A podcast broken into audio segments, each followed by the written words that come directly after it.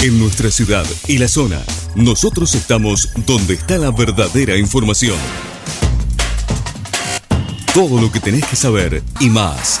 En 12 Noticias, buena información. 12noticias.tv.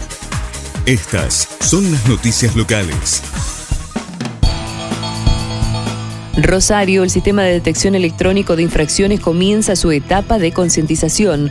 El municipio puso en marcha el nuevo sistema de detección electrónico de infracciones en su fase de concientización, lo que implica que se enviarán notificaciones a las y los infractores, pero no se cobrarán multas por los primeros 60 días. Una vez finalizado este periodo, comenzarán a labrarse y cobrarse las infracciones. Dicha etapa inicia con 30 cámaras fijas y dos puntos móviles, mientras que se planificó para dentro de 120 días contar con la totalidad del sistema funcionando. La provincia avanza con el proyecto del Museo del Rock. El ministro de Cultura Jorge Lonch y el diputado nacional Roberto Miravilla se reunieron con el músico Juan Carlos Baileto para poner en marcha la iniciativa. Luego del encuentro anunciaron la presentación del Museo Itinerante del Rock, en el que se recorrerá la historia del rock nacional a través de instrumentos que pertenecieron a grandes artistas. Asimismo, el legislador oriundo de Rafaela recibió el apoyo del integrante de la Trova para que Rosario sea declarada capital del rock en Argentina, un proyecto que ya recibió media sanción por parte de la Cámara de Senadores de la Nación.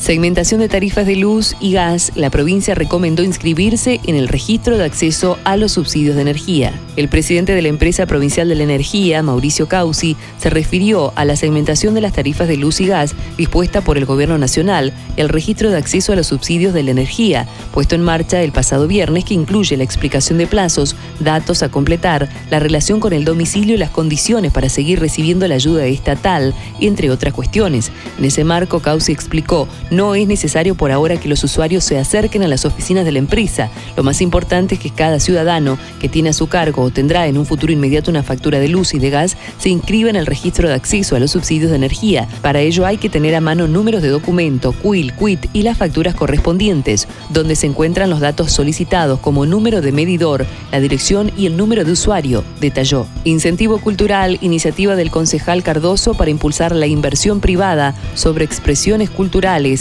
Rosario tiene un desarrollo cultural y una vida artística verdaderamente enriquecedora e inagotable. El propio concejal Carlos Cardoso, autor del proyecto de incentivo cultural, expresó que en honor a la memoria de Fontana Rosa, Berni, Banzo, Domínguez y otros miles de artistas, el Consejo Municipal debe permanecer abierto a generar nuevas herramientas que promuevan todo tipo de expresiones culturales. Puntualmente, el proyecto de ordenanza firmado por el concejal e integrante de la Comisión de Cultura en sus fundamentos expresa pensar canales que den la oportunidad para fomentar la diversidad de las actividades culturales es pensar en las personas, en el talento y en la convivencia.